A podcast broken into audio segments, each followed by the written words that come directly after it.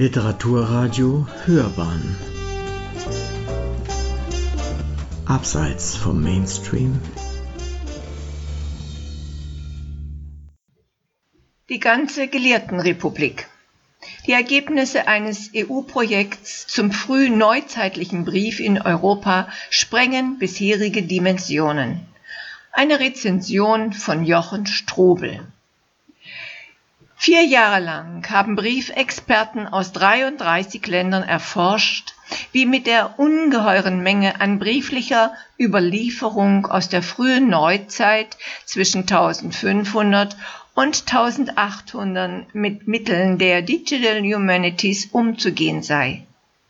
Mit Howard Hudson, Oxford, und Thomas Walnick, Wien, leiteten zwei Historiker ein Projekt, dessen Mitwirkende aus Bibliotheken und Archiven sowie aus der Literaturwissenschaft, der Geschichtswissenschaft, den Digital Humanities und der Informatik kamen.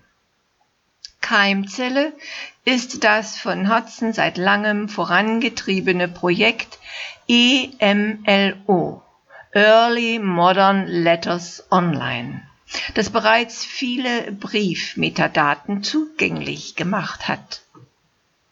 Ausgangsposition ist eine neue Sichtweite auf das frühneuzeitliche Europa, das sich als Ort eines epistolaren Gelehrtennetzwerks geradezu konstituiert habe bei reichlicher Quellenüberlieferung ist über diesen Gelehrtenaustausch bis auf einige Inseln des Wissens über die gelehrten Stars ihrer Zeit wenig bekannt, da mutmaßlich Millionen Briefe zerstreut und ungelesen in zahllosen Archiven Europas lagern.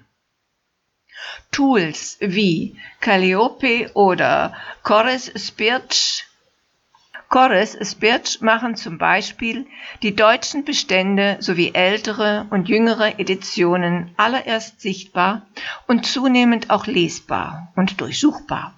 Doch sind dies Annäherungen an ein kaum bestelltes Feld. Der Band, der die Ergebnisse der EU-finanzierten Cost-Action vorstellt, gibt sich also erster Leitfaden für eine solche Annäherung.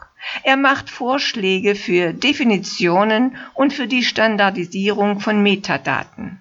Weniger Volltexte und Bilder als Meta- und Registerdaten sind der Schlüssel zur Standardisierung, Interoperabilität und schließlich Weiternutzung als Forschungsdaten.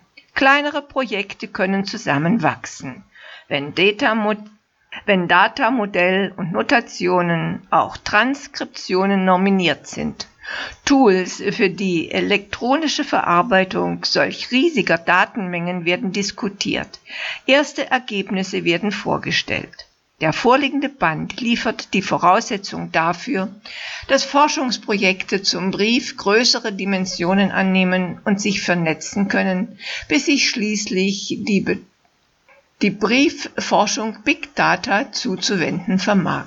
Sie hörten literaturkritik.de Die ganze Gelehrtenrepublik. Die Ergebnisse eines EU-Projekts zum frühneuzeitlichen Brief in Europa sprengen bisherige Dimensionen.